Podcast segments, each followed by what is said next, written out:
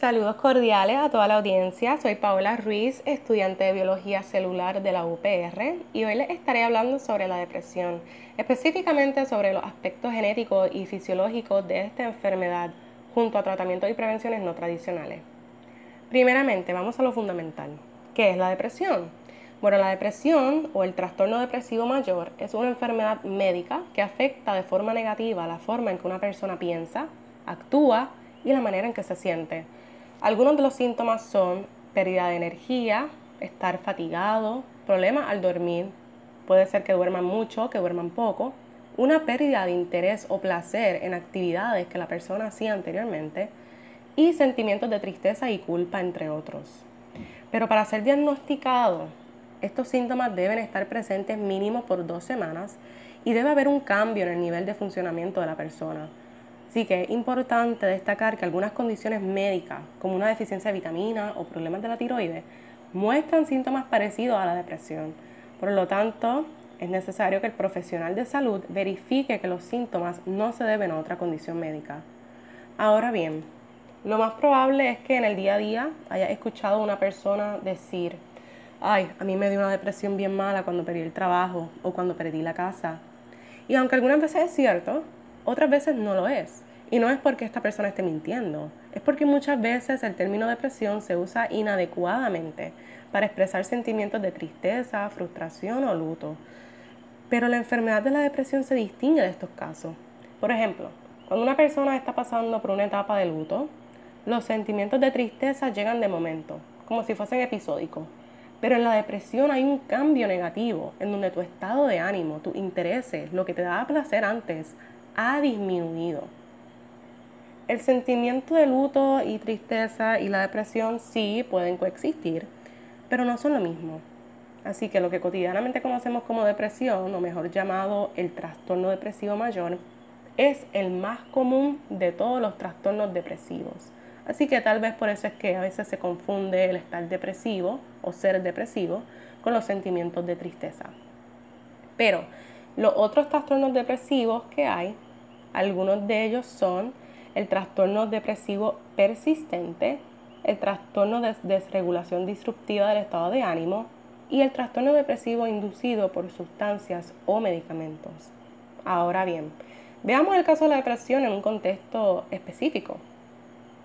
Porque miren, a veces se asume que el que una persona cuente con ciertos privilegios como el de estudiar en una escuela graduada o ser profesional es sinónimo de una vida feliz y sin problemas.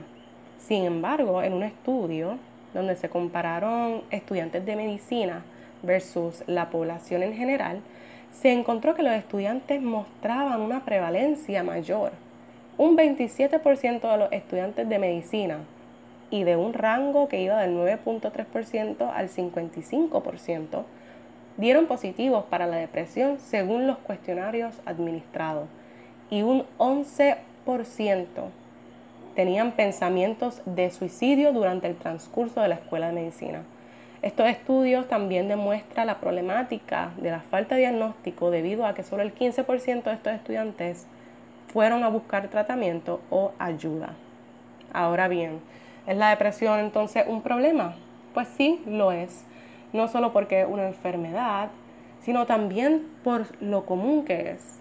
Aproximadamente 15 millones de adultos en Estados Unidos solamente padecen de depresión anualmente.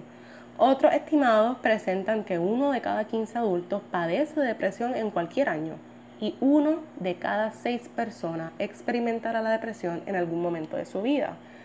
Esto presenta una carga para la salud pública, el ámbito médico y la economía de un país. La depresión ya es la causa principal de discapacidad en el ámbito laboral y en combinación con el desorden bipolar se estima que habría un costo social de más de 83 billones de dólares, que en esto se incluyen costos médicos, costos de mortalidad relacionados al suicidio y costos indirectos en el ámbito laboral. La depresión también muestra lamentablemente comorbilidades a nivel psiquiátrico con otros desórdenes mentales como el trastorno de la ansiedad, trastorno compulsivo, obsesivo, el el trastorno de estrés postraumático, PTSD, y los trastornos de pánico. Así que ya que hemos visto la gravedad y ya que tenemos la información básica, pasemos entonces a la genética. ¿qué dice la genética sobre esta enfermedad? Bueno, la contestación a esta pregunta aún no se puede responder definitivamente, ya que hay retos en la genética de la depresión. Sin embargo, en los años recientes han habido avances. Este trastorno es uno poligenético, con una heredabilidad de 37%, según estudios en gemelos. Y aunque existen componentes genéticos, el identificar las variantes específicas de esta enfermedad sigue siendo un reto, ya que en los estudios de asociación de genoma completo, llamados GWAS, no se ha podido comprobar una asociación genética. Esto es por varias razones. Una es que, como se dijo anteriormente, es un desorden poligenético resultante del efecto de las combinaciones de muchas variantes genéticas, con efectos individuales de pequeño tamaño. Sin embargo, el uso de puntuación de riesgo poligénico, conocido como PRS, el cual utiliza asociaciones estadísticas de GWAS para analizar el efecto del genotipo de un individuo en los polimorfismos de un solo nucleótido, los SNPs, ha mostrado una susceptibilidad genética que puede predecir el estado de la enfermedad. Así que por esa parte vamos bien. Pero otra dificultad para conducir los análisis es el hecho de su heredabilidad, que es de 37%, el cual es menor si lo comparamos con otros desórdenes psiquiátricos.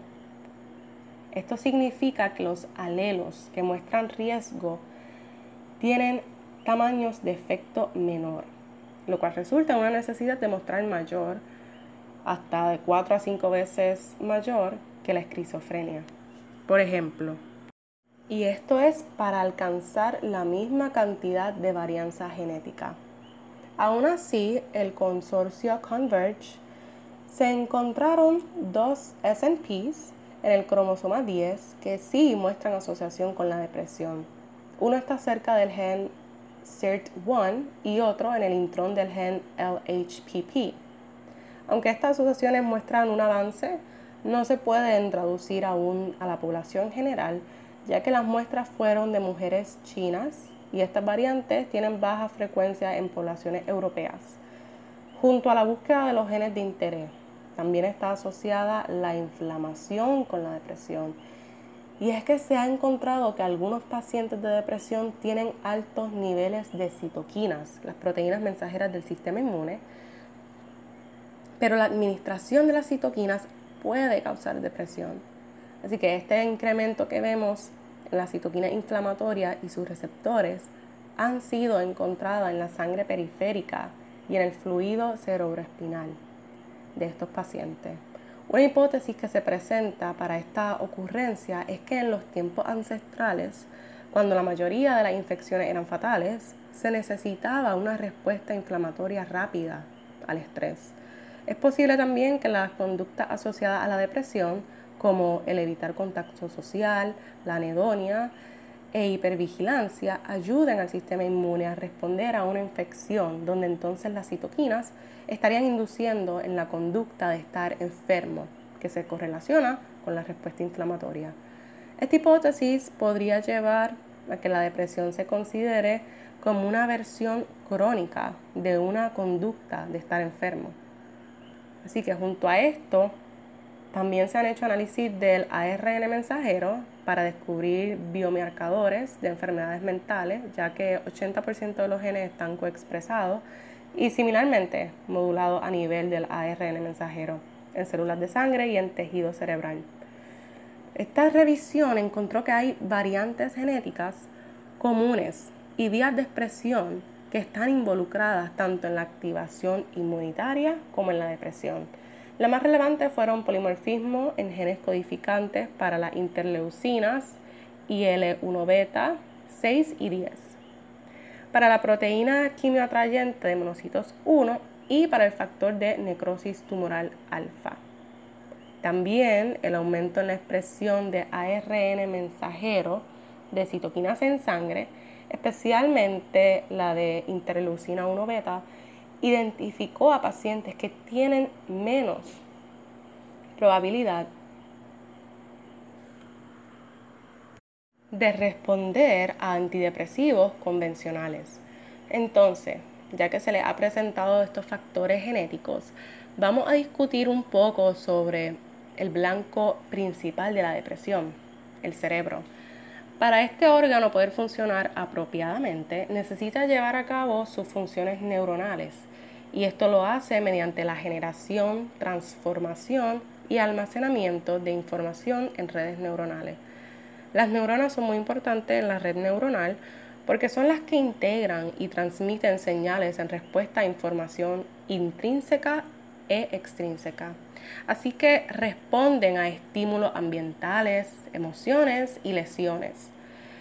Esta es la base para entender la neuroplasticidad, término que se utiliza para describir cambios estructurales y funcionales en el cerebro en respuesta a estímulos, incluido el estrés y la depresión.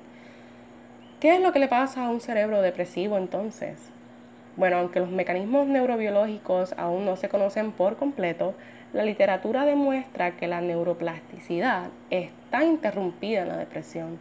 Los cambios se pueden ver en el hipocampo, región del cerebro que se desarrolla, En especial las regiones del cerebro relacionadas con las emociones, como lo es la corteza prefrontal y la amígdala. Así que cuando el cerebro recibe estímulos negativos, como el estrés, el estrés crónico o un peligro, la ramificación de las dendritas neuronales y la plasticidad en el hipocampo disminuyen, lo cual afecta la memoria explícita, que es la recolección consciente e intencional de información y experiencias previas. Por ejemplo, el recordar que aprendiste algo en clase. Ahora bien, la plasticidad sináptica también es afectada ya que la depresión puede regular negativamente las proteínas sinápticas y los factores de crecimiento necesarios para la potenciación a largo plazo, que esta potenciación es la intensificación duradera en la transmisión de señales entre dos o más neuronas, que resulta en una estimulación sincrónica de ambas. Del hipocampo en modelos animales. Otra región que se afecta es la corteza prefrontal, el centro de pensamiento y regulación del comportamiento, como la regulación del cariño y el control de la atención. Se ha encontrado una reducción en el volumen de la corteza prefrontal que puede ser resultado de la alteración y atrofia de las neuronas y la glía en un cerebro depresivo.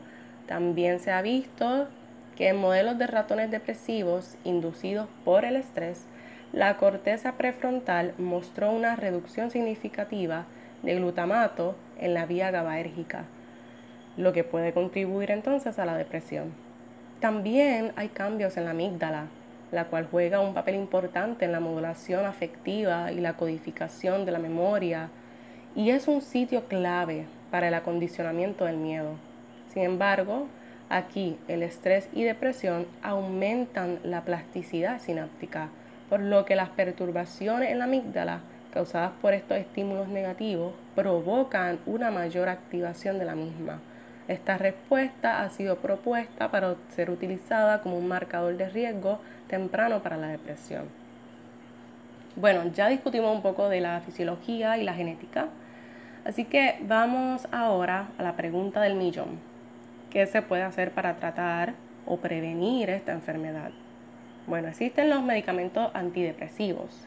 Estos son los más comunes para tratar la depresión, pero aquí les voy a estar hablando sobre algunos tratamientos o prevenciones que son no muy tradicionales. Primero tenemos a la microbiota intestinal. ¿Y qué tiene que ver esto con la depresión?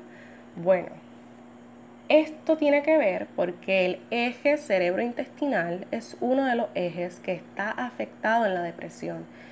Y es que la disfunción en esta relación mayormente incluye problemas gastrointestinales y anormalidades en la microbiota del intestino.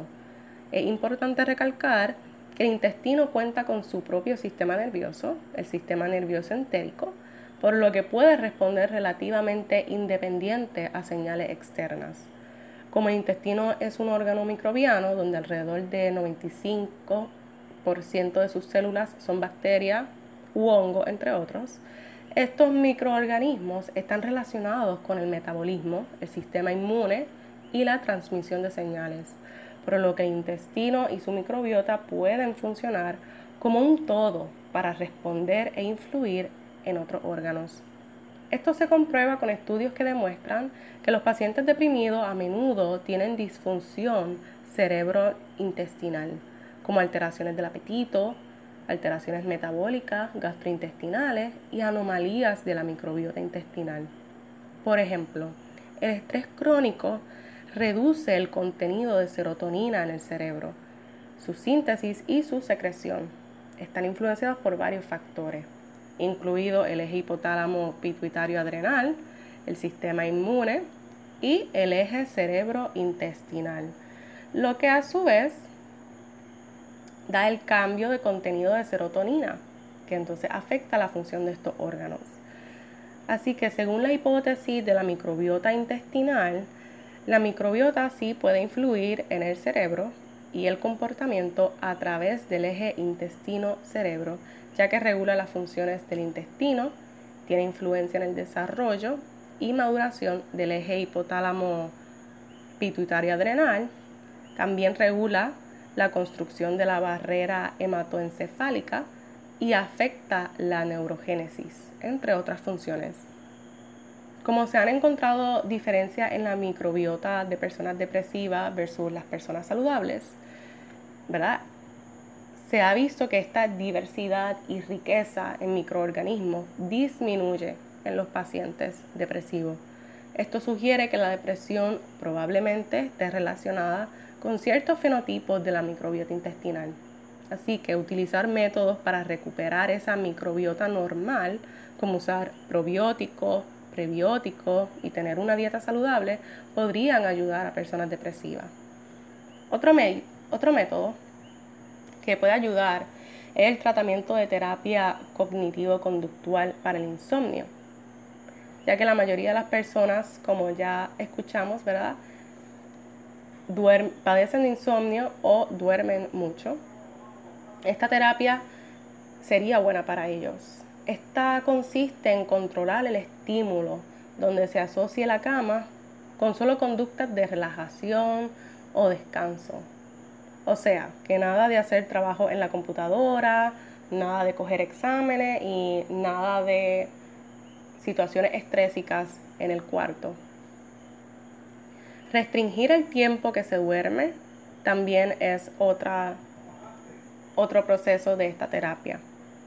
Los resultados han sido alentadores, ya que en un análisis se sugirió que la terapia puede mejorar la eficiencia del sueño y lograr la remisión del insomnio, cuando el insomnio está relacionado con trastornos depresivos.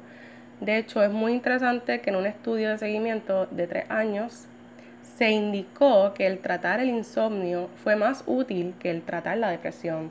Por lo tanto, la terapia también debe realizarse en pacientes con depresión e insomnio concurrentes. Por otra parte está el ejercicio. Todos sabemos que el ejercicio es fundamental para tener una vida saludable, pero más aún tiene un efecto antidepresivo. O sea que las personas ¿verdad? depresivas podrían gozar del ejercicio mucho más. Así que esto puede utilizarse como prevención y tratamiento. En una revisión se probó no solo este efecto antidepresivo del ejercicio, sino que los ejercicios aeróbicos de mediana y vigorosa intensidad tuvieron un mayor efecto.